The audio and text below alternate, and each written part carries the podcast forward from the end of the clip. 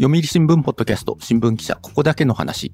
この番組は読売新聞の中の人をゲストに迎えてニュースな話題をお届けするポッドキャスト番組です。皆さんこんにちは。読売新聞の山根です。今年の防災の日は関東大震災から100年の節目の年にあたります。読売新聞ポッドキャストでも防災に関連したコンテンツをお届けしています。えー本日のゲストは科学部気象庁担当の笹本孝子記者です。よろしくお願いします。はい、よろしくお願いします。はい、よろしくお願いします。はいごめんなさい。えっ、とね、実はね、これ2回目の、2回目の収録です。あの、私ね、あの、録音ボタンを押すのを忘れてしまってですね、あの、30分ぐらい話していたんですけど、すべてそれが飛ぶっていう。リハーサル、リハーサル信じられないもうミスをしてしまいました。ごめんなさい。あのーまあね、2回目になるんですけども、ちょっと やっていきたいんですけども、もう一回あの、ここ最近ね、その夏の暑さっていうのが、まあ、この尋常じゃないじゃないですか。そうですね。ね、まあ、この猛暑日はこう何日連続とか、もううん酷暑日っていう言葉も出てきて、ねえあの民間でね、40度言ってますうんね。あ、これ民間用語なんですか？そうです。まだ気象庁は酷暑日っていう言葉は定義してないんですよね。はい。40度とかで、40度以上。上ってよく言いますよね。はいいつ。かね、そういうニュースを書く日が来るんじゃないかと思ってるんですけどね、うん酷暑日設定とか。で、そのまあ猛暑日で言うと、うん。まあちょっと私気象庁のデータ見てきたんですけども、まあ今年の7月ですね、まあうん。東京都心のデータですけども、うん。13日猛暑日がありますよ。はい、そうなんです。もうあのこの夏全体で言うともう20回超えてて、うんこれ過去最多なんですよね。東京都心だとね。あ、そう。あの調べたんですけど関東大震災から今年ちょうど100年になるじゃないですか、はい。その頃猛暑日ってどのぐらいあったのかなと思って、うん東京都心で調べたら1年に1回今年20回ですよちょっと昔の人も今の時代では暮らせないんだろうなってい思っちゃいます、ね、やいや、本当そうですよ。はいで、まあ、8月に関しても、今日24日ですけども、まあ、前日までで、これ、うん。おそらく8日だと思うんですけども、8日猛暑日があってるんですよね。で、まあ、その、猛暑日っていいわゆるまあ35度以上ですけども、うん。ギリギリ猛暑日にならない日みたいなのもいっぱいあるわけじゃないね。34. 点何本とかね、4.8 8とかね、9とかね、はい。あるわけじゃないですか。そういうのを考えると、もう本当ね、まあ、外を出歩くのは本当危険だなっていでう暑さですよ。危険な暑さっていう言葉何回聞いたか分かんないぐらい聞きましたもんね。あ、そうですか。あのやっぱりそういうのも使うんですか？気象気象庁よく言ってますね。危険な暑さになっています。なるほどね。はい。都心の暑さもそうなんですけど、まあ、全国的に暑いと。うん。で、まあ、この暑さはね、一体まあ、どういうことなんだっていうことをね、ね。最近思うんですよ。うんうん。よく言われているのは偏西風っていう風の吹き方が、うん。あのちょっと普段と違うので、うん。それによってあの高気圧の配置がちょっと変わっていって世界的に。で日本付近だとあのよく言われる南側の太平洋高気圧っていうのが夏の暑さの原因なんですけど、ん。それに加えてさらにその上にあのチベット高気圧っていう高気圧がまあ2階建て構造になっちゃっているっていうのが、あのすごい暑い原因だっていうことは直接的な原因っていうのは言われてますね。うん。まああの羽毛布団とか毛布を2枚重ねでかけられてるような感じですね。はい。まあ、最近、あの、よく聞くのが、まあ、偏西風の、まあ、蛇行っていうんですか？なんかこう曲がって、偏西風がね、吹いているって。うんそうですね。しょっちゅうなんか蛇行してますよね。あのまっすぐ吹いて くれないかなっていう。まっすぐ吹けばいいわけなんでますあね。あのそうあの普段通りの吹き方をしてくれればいいんですけど、うん日本付近だとまあちょっと北に流れちゃうとかね。うんあのそうするとあの偏西風って結構その冷たい空気とシベリアとかの方の冷たい空気と、まあ、あの日本側の南側の暖かい空気の境目になってるようなそれを分けるような風なんですけど、うん。そうするとその暖かい空気の入り方があの偏西風が蛇行しちゃうとあの日本付近が暖かい空気がより増えちゃうというか、うん。そういうことになってくるんですようね。ん。まあ、先日ね、あの防災日本を担当している、まあ、針原編集長に話を聞いたときに、うん。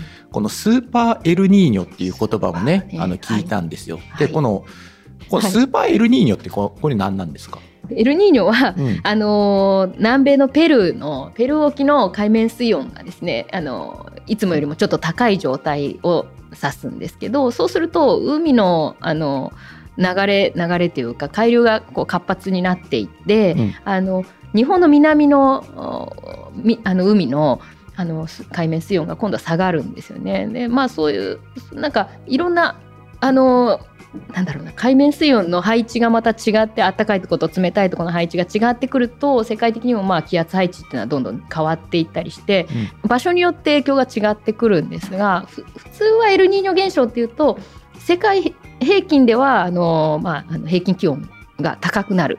であの山火事とかね干ば干ばつとかそういうのが増えるんですけど日本付近では普通はエルニーニョっていうと冷夏になる現象なんですね。でなんですけど今年はあの去年までラニーニャ現象っていうのが発発生していて、ラニーニャが終わって間髪入れずにエルニーニョが起きるっていうまたちょっと珍しい現象が起きていて、その影響であのラニーニャっていうのは普通暑い夏になるんですね、日本は。で。その影響がまだ消えきれてないので日本も暑いし世界も暑いっていう。これ実はこの間髪入れずに続く現象は47年ぶりらしいんですけど、うん。そのぐらい珍しい現象が起きてる、ね。まあ、あのそういうエルニーニョとかもありますけどあの地球の温暖化っていうのは、まあ、長期的にはあるので、ね。うん。まあ、そういうあの温暖化の影響っていうのはもちろんありますよなるほね。スーパーエルニーニョになりやすいっていうのも結局は温暖化が影響してるかもしれないですね。ちなみにその、まあ、日本ね、まあ、ここ最近、まあ、ずっと暑いっていうふうに言われてますけども、大体この平均気温でいうと、うん。どれぐらい平均気温って上がってたりするんですか？そうですね。東京都心で見てみるといあの1年間の平均気温は100年前が14.2度で,、で去年がちょうど2022年が16.4度なので、まあ、2.2度上がってるんですね。で夏だけで比べてみると7月の平均気温はこれ100年100年前は東京都心で24度で、今年の7月はまあ特にちょっと暑かったんですけど、うん。28.7度なので、まあ、4.7度も増え上がってるんですよね。まあ、当然そのうん。まあ温暖化もあるし、まあ、この都市化ですよね、まあ、いわゆるまあコンクリートジャングルですもんね,、うん。そね。まあ、そうなってくるとやっぱりこう暑くなるだろうなっていうのは予想はできるんですけど、うん。ねまあ、そういうのも加えてっていうまあ数字だとは思うんですけども、うん。でまあ、これがねいつこの涼しくなるのか、まあ、はい。3か月予報とかを気象庁のね先日発表した3か月予報とかを見ているんですが、うんまあこれ当面涼しくはならないんだなっていう。ね。残暑は厳しいまま続くぞというっ発表でしたね。みたいですよね、はい。こうなってくるとね、はい。い、ろんなネットニュースとかを見ていると、まあ、うん四季ではなくて二季だっていうふうな言われ方もしていて、うん。まあ、最近秋が短いなっていうのはそう体感値としてはありますよ、ううん。ん。まあ、ますますこういった傾向が強くなるのかなっていうふうに思うと、ねまあ、ちょっとげんなりしちゃうんですよね。冬も暖かければいいんですけどね。どうでしょうね。でもこう冬があったかいっていうのはそれはそれでまた問題なんでしょ、そうですね、うん。はい。あの雪がねあの、たくさん降っちゃったりっていうのも、まあ、あの爆弾低気圧っていう言葉も最近よく聞きますけど、うん。冬があったかいと雪がたくさん降るんですか？結局は海の温度がね上がって、水蒸気があのたくさんあれば、うん。雨か雪になるわけですから。うんうんまあ豪雨が豪豪雨も多いですけどあ北陸の方でね。降雪もねうん。降雪もありますよね。なるほどね。はい、まあ確かにまあ最近はその新潟とか、うん。いわゆるまあ北陸の方で、まあ、すごい雪が降るじゃないですか。すね。だあの高速道でまあもう立ち往生。立ち往生して、まあ、動けなくなってっていうニュースは結構毎年最近見るなっていうふうに思って本当ですいねて、うん。まあ、こういったこともまあ起きやすくなるってことなんですか？そうね。そうだと思いますね。はい。やっぱりその海の温度が高くなればその分水蒸気がたくさん発生して、そうですね。まあ、それが雪になるっていうことなんですかね。はい。だからまあそれはそれでまた災害レベルじゃあ災害レベルですよね。異常気象ですよね。もうひっくるめて全部。あこれもねうんなるほどね。この最近はまあよく聞く言葉ではその線状降水帯とかもうんまあよく聞くんですけども、この線状降水帯の発生のメカニズムとかいうのはうんこれどういったメカニズムで線状降水帯って発生しているんですか、そうですね。線状降水帯っていうのは、まあ要は積乱雲が行列を作るっていうか、うんあの次から次に連続的に発生をして列をなす現象なんですけどでその積乱雲が連続して発生するメカニズムっていうのは要はその海海の上の水蒸気だったり、まあ、暖かく湿った空気ってよく言われるんですけど、うんそれがまあ風の流れに乗って運ばれてきてでそれが何かにぶつかって持ち上げられると雲積乱雲になるんですね。で、まあ、何かにぶつかるっていうのが、まあ、よくあるのが山だったり、うんえー、とあとは梅雨前線ってあの梅雨の時期は前線が日本付近に停滞してるんですけど梅雨前線にそういう空気がぶつかると、まあ、やっぱり持ち上げられるんですよね。で持ち上げられると積乱雲ができてでそのできた積乱雲が流流れても次また湿った空気が流れ込んできてでうんまた次積乱雲ができてってどんどんどんどん連続して発生していくっていうのが線状降水帯ですね。なるほどね。うんということはその海のその海水温が高くて、まあ、水蒸気がたくさん供給されれば供給されるほど、まあ、線状降水帯ができやすくなるっていうね。そういうメカニズムはいなんですかね。はい発生頻度っていうのはどんどん増えてるんですか？そうですね。やっぱりあのこれ温暖化の影響というかあのあの海面水温が高まっている影響だと思うんですけれどもこの45年でうん。線状降水帯によると思われる豪雨の頻度はあの2.2倍になっているっていうことも分かってますね。うん、ね。2.2倍。2.2倍。でまあそのよくその我々ね、そのまあ10年に一度とか、うん。まあ、そういったフレーズで豪雨のニュースとかをよく見るんですけども、そうなってくると、まあ、10年に一度ではなくて、まあ、2.2倍でまあ5年に一度とか、うん。そういった話になってくるのかなという思うんですけども。ね。まあ、あのこれ10年に一度の基準っていうのはこれ長い期間過去50年とか、まあ、場所によってちょっとあの50年だったり25年だったりとか、あの期間は違うんですけど長い期間の平均したその大雨の頻度を指してるので、うん。まあ、この平均も徐々にねあの鳴らされて変わっていく可能性はもちろんありますけど、うんまあ、あの基本的には温暖化の影響を考慮していない過去長い期間の平均っていうのが10なるほどね年に一度なの要で。するに過去からずっと見てきて、まあ、10そうなんですよね年に一度とか50年に一度みたいな。うんあれすごいあの報道しててすごいモヤモヤしてるんですけど、うんあの10年に一度っていうふうに書くとこれすごい誤解が多くて、あのい今10年に一度が起きたからあと9年起きないんだとかまあねの普通はそう思いますよね。そうなんですよ。で10年に一度って言いながら去年も起きてるから嘘だとか、うん。なんかあのそういうそういう、うん。結構そういう声をあのリアルにあのよく聞くんですよね。まあねもうしょっちゅう起きてるじゃないかみたいなね。そう嘘でしょ、ょみたいな、うん。そういうふうに思っちゃう。し信じて狼少年じゃないけど、うん。あのそういうのもよく聞くんですけど、まあ、そうじゃなくて長い期間の平均でしかないので、あのーそういう ちょっと10年に一度っていう書き方をすると誤解があるなと思うんですよね。まあねちょっとね、うん。その言葉に引っ張られてしまうところは、まあられちゃいますね。印象としてはねありますよね。そうなんですよね、うん。だからサイコロでよく例えられるんですけど1回振って6が出る確率は6分の1なんですけど、うん。で、まあ、6年に一度っていうのと、まあ、似てるかなと思うんですけどもう1回振って次振った時に6が出ることだって全然あの、まあ、1回目が6だったとして2回目も6っていうのは全然可能性としてあるし、うん別にそれは何もおかしくないと思うんですよね。うんでもサイコロって長い回数長いというかたくさん振り続けると何百回何千回って振ると平均すると6が出る確率は6分の1ぐらいなんですよね。うんまあそその程度のものなんですね10年に一度その程度っていう言い方がいいいかわかんはないですけい、ど。なるほどね。はいまあ今後のまあトレンドとしては、うん。まあその10年に一度とかまあそういった言葉はまあひとまず置いといて、うん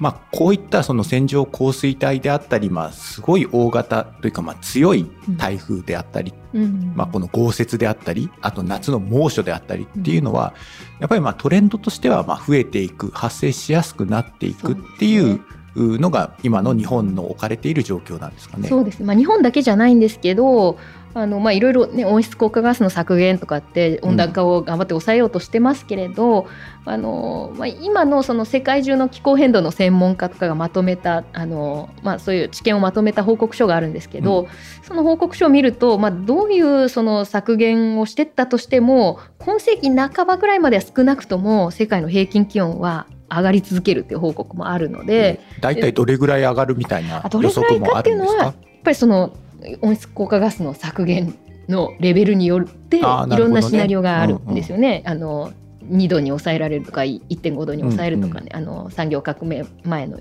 水準と比べてなんですけど、ただどうどれだけ頑張って削減したとしても今世紀の半ばまでは上がるっていうの少なくともなるほどね。言われてるんですね。2050年ぐらいまではやっぱ上昇トレンドっていうのは変わらないってこと変わらないって言われれてて、まあでも短期的に見ると例えばすごい大きい火山が噴火して、なんだろうな太陽の熱を遮るようななるほどね。火山ガスで覆われたりすると12年平均気温下がったりすることもあるんですけど、はい。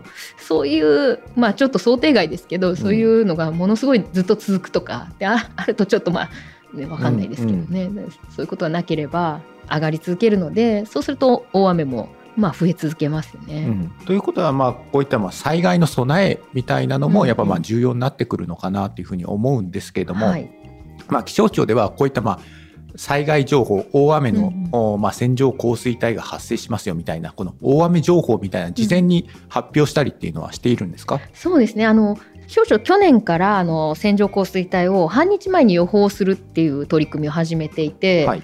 まあ、かなりざっくりですけどねあのどこ地方とかってあのかなり広い範囲での,、うん。あの予報なんですけれどもでまだこの予報のちょっと技術的にまだなかなか難しいところもあって、精度は低いんですよね。で低いんですけどまあでも半日前に予報してもらえればね、うんそれを聞いて避難を検討するとかってことは十分可能なあの時間かなと思うんですけど。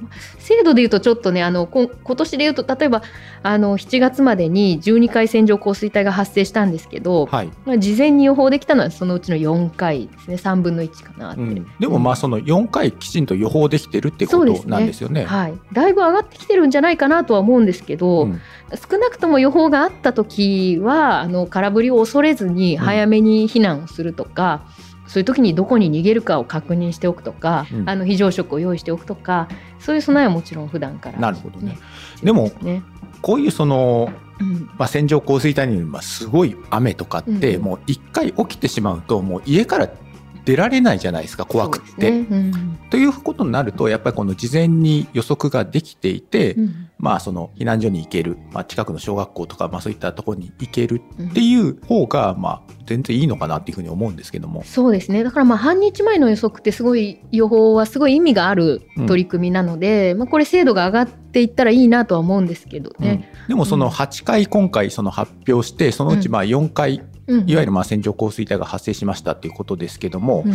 まあ個人的には精度としてはそこそこいいんじゃないかなっていう気はしましたよ。そう50%っていうと、うん。確か気象庁の当初の想定は、うん。技術的に言うとなんかねあの25%ぐらいが関の山ですみたいなことを言ってたんですね、はい始める時に。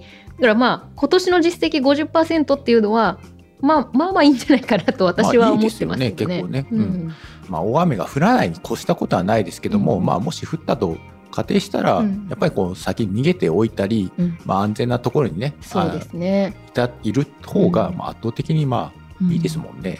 これだ誰かあの気象の研究者の方から聞いた話なんですけど、あのアメリカとかだとそもそも避難に対する考え方っていうか自分の命を守るっていう意識がすごい高いんですって。でややっぱりなんかねあの避難してくださいって言われた地域の人数の倍ぐらいの人が避難してたりとかはい。するんですよね。でそれってまあ別に空振りを恐れずにみんな自分の命を守るために、要要は避難避難してくださいよっていう情報だけを当てにしてなくて自分で判断して逃げてる人がかなりいるっていうことで日本はどっちかっていうとまだその避難指示だったり、うん。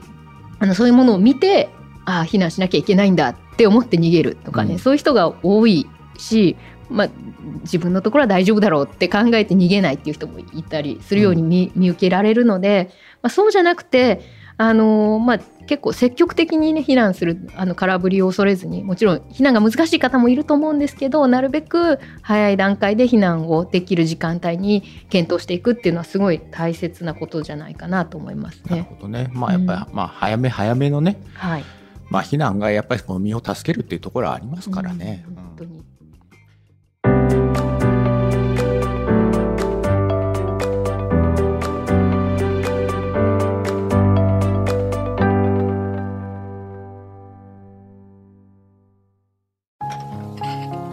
は火星かな。どうしたのお父さん？いや今日の新聞。人口爆発広がる移住先。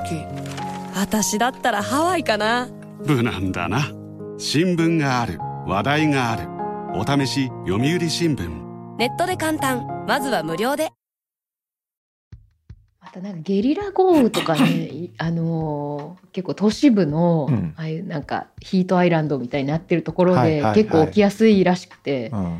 この間取材した人はその都市部の高層の建物って熱がこもってるから、はいはいそこになんか扇風機みたいなの風を当てると、うん。ゲリラ豪雨の強さがなんか 3, 3割弱減ったとか、そういうあ減るっていうそういう、シミュレーション結果が出たとかって言ってなて、気いや象を抑えるとかそうね。ね。確かにその都心っていわゆるまあコンクリートジャングルだから、夜も要するに暑い、要するにその気温が下がらないじゃないですか。でそのまままた次の日迎えるみたいな感じになるから、ね。冷房ちょっとない夜が考えられなくなってきそうそうそう。だから、ヤフー天気とか、ウェザーニュースとか見て、うん。そのリアルタイムで雨雲ここにありますよみたいな最近。雨雲レーダー雨雲レーダーあれすごい便利だからよく使うんですけども、うんうん結構ブレるんですよね。この1ありますね時間後に雨が降るってなってたのが、ついになんかもう降り降りますみたいな。そうなんですよね10分後に降りますってなってたのが急に消えて、なんかこう降りませんみたいな。ああいうやっぱ突発的なやつはうん予想できないんですよね、なかなかね。いやだから特にこの夏のこの季節うんのそのいわゆるまあ昔でいう夕立ちみたいなもんですけどもねこういうのって予測するのって大変なんだろうな大変ですね。もうそそれをもう2050年ぐらいにはそれを抑えるっていう新たなフェーズに入るかもしれない抑える？抑えるらしいですよ。雨雨の強さを抑える研究っていうのも結構もう始まってて。どうやって抑えるんですか？いやなんかいろいろあるんですよ。なんか 本当にって思っちゃうんですけど、海の上になんか特殊なカーテンみたいなのを掲げて水蒸気の流れを止めるとか、どこで どこでカーテンを掲げると止まるかとかっていう研究をしてる人たちもいて。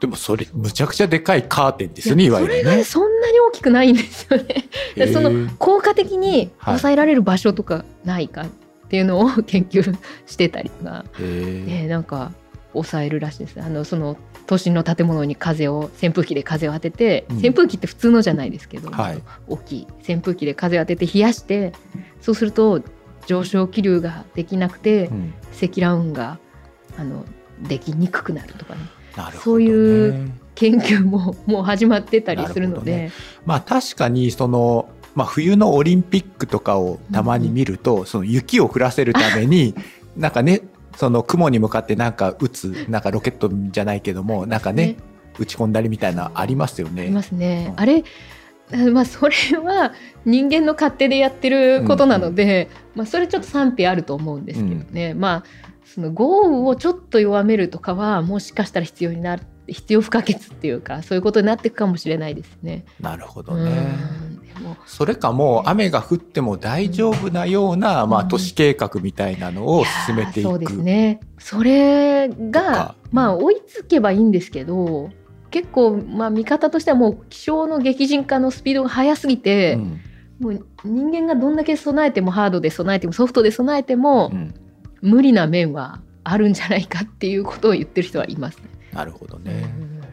だからそれこそそのと建物冷やしたらゲリラ豪雨の強さが減るんだったら、うんその熱がこもりにくい建物にするとか、せうん設計の段階で、そうですよね。そういう取り組みを進められるのが一番いいですよね。うん要するにまあこのエアコンの室外機がこの都市の気温を上げている原因とも言われてるんで、そうなってくるとどんどんどんどんエアコン今後使っていくわけじゃないですかそうやどんどんどんどん暑くなっていくそうですね。わけで止まんないですね。悪循環ですね。ですよね。ちなみにこの気象庁の担当ってこういった環境問題に対すはいはいるそういった記事みたいなのって、そういうのってあありますありますもう最近ではなんかこういう異常気象が起きるたびに地球温暖化の影響がどの程度あったかっていう分析がうんあの結構されるようになってきててそういうのも取材しますね。なるほどね。こういうのってなかなかこの一昔前まではその地球温暖化は関係ないみたいな人たちも一定数いて、そうなんですね。その声が比較的強かったはいもう最近になるともうこの気象庁の3ヶ月予報とかうん。こういうのを見ても地球温暖化やエルニーニョの影響でうんみたいな書き方してますけども、だからまあ結構もうその地球温暖化はまあもう間違いないんだっていう雰囲気にはなってきてはいるのがそうですね。ようやくね。でそれを結構その AI とか使って、この地球温暖化がなかったケースと比べた時にこの現象はどのぐらい起こりやすくなっていたかみたいな分析ができるようになってきてるので、もうだから科学的根拠っていうか、うん。温暖化の影響であるっていうことをきちんとあの理屈を立てて証明できるようになってきてるので、うん。そういうこともあってそういうふうにきちんと書かれるようになったのかなと感じてますけど。なるほどね。はい。で、まあちょっと話変わるんですけども、はい。ちなみにその気象庁うんうん。の人たちって、うんあの普段何してるんですか？これイメージとしてはまあそのね、うんうん。天気の予報とか、はいはい。うんうん。まあ、災害のねそのが起きたらまあこう震度がいくつですよみたいな、そういうなデータを集めて発表してるんですかね。そうですね。いったイメージはあります。そうですね、はい。結構私も担当するまであそうかってなんか想像できてなかった、うん。ちょっと珍しい業務で言うと例えばなんか季節の移り変わりを伝えるための観測？あの有名なのは桜の開花。あーああのね、はいはい靖国神社の桜がいっぱい咲い,、たとか。うんうん。でそれだけじゃなくて、はい。実はなんかう梅とか紫陽花とかすすきの花が咲いた。すすき。はい。すすきが咲きました。ね。あのいイチョウが紅葉しましたね。か楓が紅葉しましたとか。そういうのもっと昔はあの、ウグイスが鳴いたとか。あの殿様ガエルが出てきましたとかそういうこともやってたらしいんですけど21年からねやめちゃったんですけどあ、やめたんですか？そうあのやっぱりちょっと人手不足っていうのと、はいはいあとはやっぱりちょっと地球温暖化で、うんその殿様ガエル見つけるのにすごい労力が必要になったっていうか、まあね、この都心だったらね。いないとかって、まあ、それいないでしょうねみんなで。探すとか、でそういうことじゃなくてもうちょっとね災害とかそっちの方にうんなるほど。逆に言うとそれまでちゃんと真面目に探してたってことなんですか？なんかねちょっとけなげな感じがしますよね。いないなーって見ながら探してたそうそうどこ行ったってカエうんルどこだって探し探したりとかねなるほどね。そういうこともしてるまあちょっとかなりあのそれはか変わったというかあの、うんそういうあの皆さんあまりイメージつかないかなと思って今紹介したんですけどまあその桜の標準木とかが、まあ靖国神社、まあね、テレビで毎年こうやってますよね。ねカメラがね、周りに集まってなんか取材してる方も大変だなって思いながらね僕なんか見ちゃったりするんですけども、そういう標準木っていうのがまあ都内各地にあるってことなんですかね。そうですねはいいろんなところにありますね。なるほどね。で、まあ、標準木はいいじゃないですか。うん。あるし、動かないし、はい。そこに行けば、まあ、観測できるからうん。いいんですけども、う。んうんいわゆる、まあ、昆虫とか、そういうところですよね。生き物はなかなかね。でも、そのうん。気象庁って引っ越したじゃないですか。あれ、2000 2020年ぐらいでしたっけ？そうですね。最近虎ノ門にね引っ越して虎ノ門に引っ越しましたよね。はい。で、まあ、その、いわゆるその桜の標準木って、まあ、靖国神社、うん。まあ、その旧、えー気象庁は、まあ、大手町はいにあっ大手町。て、まあ、靖国神社も近かったわけじゃないですか。はいはいはい。まあ、歩いて行ける距離ですよね、うん言ってみればね。これ虎ノ門港区虎ノ門ですよね。いわゆる標準木って、うんまあ、僕のこの予想というか、まあ、勝手なこう思い込みなんですけども、あの気象庁大手町にあった旧気象庁の近くになんか標準木って集まってそう、まとまってそうだなっていうふうに思うんでそすけども。そうなってくるとこ結構こう港区虎ノ門からうんその標準木のとこまで行くのって結構労力なんじゃないかな。都内ですからね、それで標準木移転とかって そんなえこっちの都合で移転標準木は移転できないですもんね。移転できい。ないし移転しちゃうと、なんか結局開花日の移り変わりとかがあの平等じゃなくなっちゃうんで結構重要なんですよね。観測地点とかもそうですけど、はい。移転するって結構一大事なんですよへね。ー。はい、じゃあまあやっぱりその港区から靖国神社まで毎年ね、このだって毎日行かないといけないわけじゃない。あ、ね今日咲いてないな、ね。また明日みたいな、うん咲きそうな時はね 足しげく行かなきゃいけないですよね。まあそういうふうになってくると、うん。まあ気象庁のその仕事って意外とアナログあだなっていう気はしますよね。え。まああのものによるっていう感じですけどね。うん あの天気予報はアナログでされるとちょっともう困っちゃうんですけど、はい。それはスパコンだったりねあのすごい大きいコンピューターを動かしてやってますけど。あスパコンみたいなのもやっぱ使ってるんですか、使ってますね。線状降水帯の予測はまさにスパコンでやってますね。なるほどね。まあ、新しいその技術のその力を使って、まあ、予測の精度っていうのもやっぱりうん徐々に上がっていってるんじゃないですか？そうですね、うん。あの気象庁のスパコンだけじゃなくてあの日本が誇るスーパーコンピューターの富岳を使って、あの精度を上げられないかとかそういう検証もちょうど今年からあの全国で始めてますし、うん。まあ、本当にいろんな取り組みあとはあの人工衛星であの、うん。水蒸気の量を立体的に観測しようとかっていう、まあ、そういう計画も今進んでますね。いろいろ。やってます。なるほどね。ちなみにその、まあ、気象庁の予報で、うんその予報の精度予想の精度っていうのはうんやっぱこう近年上がってきてるもんなんですか？ああいうそうですね、まあ、あのいろいろ上がってるところもあってよく言われるのは台風の進路予報とかははい。すごい精度が上がってきてるっていうのはよく言われます、ね、あそうなんですか。そうあの予報円ってあるじゃないですか、はい。あれ大きさが今年からちょっとちっちゃくなったんですよね。全然わからない。まあ、比べないとちょっと分かんないと思うんですけど、ちょっとちっちゃくなってるってことは、まあ、絞れるようになってるんですよね。えーいや全然そんなこと気づかなかったです。気づかないんですけどね。ただこの間非常にこの稀な動きをする台風があったじゃノないですか。ロノロしてるやつですね。はいはいはいはい。これ大変だな予想するの予報するのって思ったんですよその進路をね。あれはちょっと難しかったかもしれないですね。うん、あじゃあまああそういった台風のその進路の予測みたいなのうんも精度上がってきててるんですよね。ますね。ただやっぱり台風で一番予報予測が難しいのは強度なので進路ははい。だいぶ精度上がってるんですけど強度に関して言うと強度っていうのは強度。っていうのは何ヘクトパスカルみたいなやつですね。あーはいはいと非常にい強いとか。そうですね、はいはいあのこれがまた 温暖化の話に戻っちゃうんですけど、はい。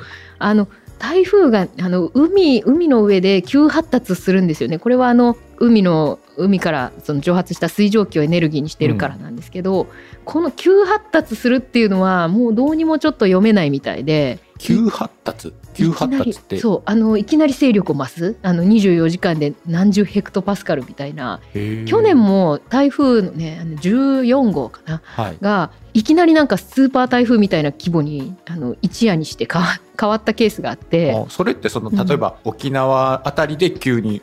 沖縄よりもっと南とかですかね、あの急に大きくなってうん。これあのい伊勢湾台風クラスになるんじゃないかとかっていう、はい。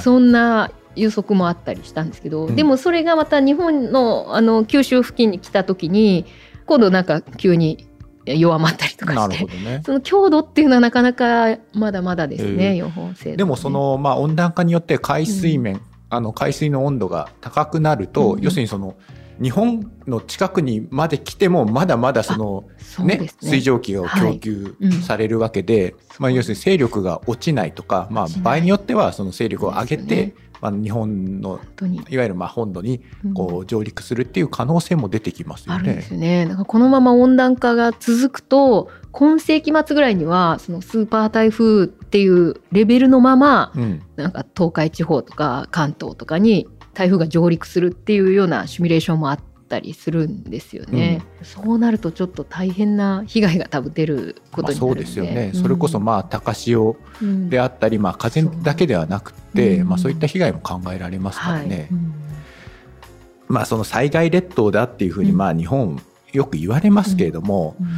今後のその災害のレベルっていうのは今までの災害のレベルとはまた一段二段そうですね。強いその災害っていうのが考えられるよなっていうふうに思いますよね。すね。本当に雨とかね台風も雪もそのどんどんどんどん激しくなってうん。いきますし、まあ、あと地震に関して言ってもやっぱりあの昔と比べて高層の建物が増えてますから、ん。その長周期地震動とかってゆっくりグワングワン揺れるとかねなんかそういうこういう高いビルとかにいるそうなんとですよってね。やつですね。ううんん、今まであんまり日本昔はなかったようなリスクがあのこれからもどんどん増えていくっていうかですね、うんうんそういう意味では本当に普段からの備えっていうのが特に重要になってくるかなと思います。なるほど、ね。はい、わかりました。はい本日のゲストは、えー科学部気象庁担当の笹本孝子記者でした。ありがとうございました。